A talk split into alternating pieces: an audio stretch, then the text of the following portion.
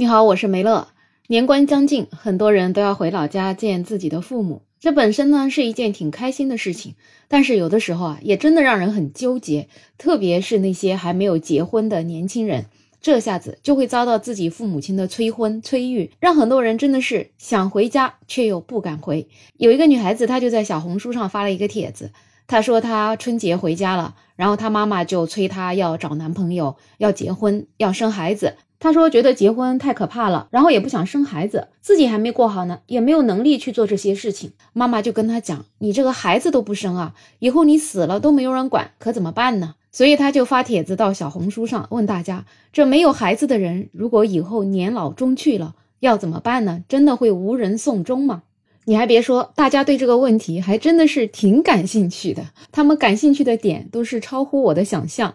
有一个人就留言说：“有人送终，我能活过来吗？孩子能不能替我向天再借五百年呢？”也有人讲，死呢其实是自己的事情，送终呢是子女的事儿，那是做给外人看的。其实没孩子就不存在这个问题。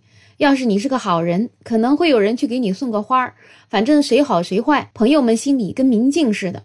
后人去纪念，也就是血缘上记得你。多半还是求你保佑他一生荣华富贵，攀比一下烧过的纸堆大小，顺便发个朋友圈以表孝心。这些事儿，反正你都死了，你也不知道，跟你有什么关系呢？还有人担心这个死了之后没人管，会不会臭在哪里啊？那也有人讲，反正你挂了，世界上的所有的事儿就跟你没关系了。说你的遗体怎么处理，那也都是别人的事儿。实在是担心遗体，其实你可以在活着的时候就跟医院签一个遗体捐赠的协议。那等你老去的时候，自然会有人来把你拉走，然后会给你处理你所有的身后事。这样子是不是也是两全其美呢？当然，也有人担心他的财产怎么办，比如说房子，那得给谁呢？所以有人也回答呀，就算你是有孩子，给了这个孩子房子，那么你死了，他其实也跟你没有太大的关系，他可能会带你不熟的人住进来。让你的孙子孙女带着你根本不认识的人住进来，让你不认识的曾孙子曾孙女带着你都不知道是什么的东西住进来。如果你家没钱了，可能还把房子给卖了，那么就是你不认识的人带着你不认识的人住进来。反正总而言之，就是这一切的一切跟你有什么关系呢？你眼睛一闭，你所有的机能都关闭了，整个世界就跟你没关系了。反正钱啊、车子啊、房子啊，都是给活着的人用的，给你活着的时候享乐的。和死了之后的你没有任何的关系。如果说你有孩子，后事他给你收拾了，那他怎么收拾呢？反正不管有钱没钱，都是请人来给你收拾，他也不可能自己收拾你，会让陌生的人抬起你的身体，让陌生的人看你死后的样子，让陌生的人把你已经死的身体安置在盒子里，让陌生的人把你放在一个开满大火的地方，把你的尸体烧成灰。你的亲属顶多抬个灰，里面掺了啥，谁都不知道。而这一切的一切，在你眼睛闭上的那一刻开始，本质上都和你没有一毛钱的关系。你不能做决定，你也不能有意见。你有什么不喜欢的，也不可以告诉任何人，因为你已经走了。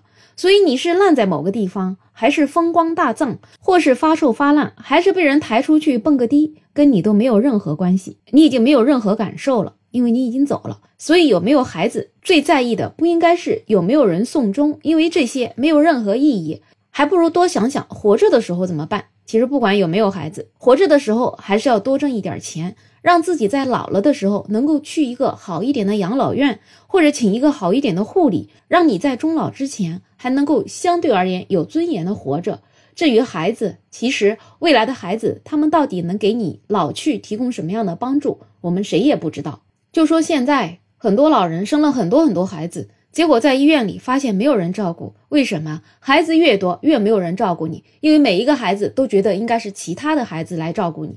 而如果你只生一个孩子、两个孩子，那他们可能又要忙于自己的生计，自己也是有小孩、有工作的，哪有那么多时间来陪伴你呢？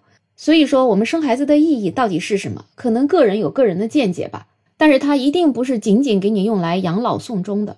我觉得生孩子的意义，可能就是对于孩子本身来讲吧，他的一生他能够活得更好。我觉得这个就是生孩子的意义吧。所以很多人讲不生孩子的人是自私的。其实，如果你生孩子的目的只是为了有人养老送终，我觉得这才是一件更加自私的事情。你给他带来生命，一切原来只是为了自己。所以生孩子不生孩子，其实是个人的自由。你有能力你就多生一点，你没有能力就少生一点，不要受任何人的道德绑架，也不要想着以后无人送终，这些其实都是虚无缥缈的事情。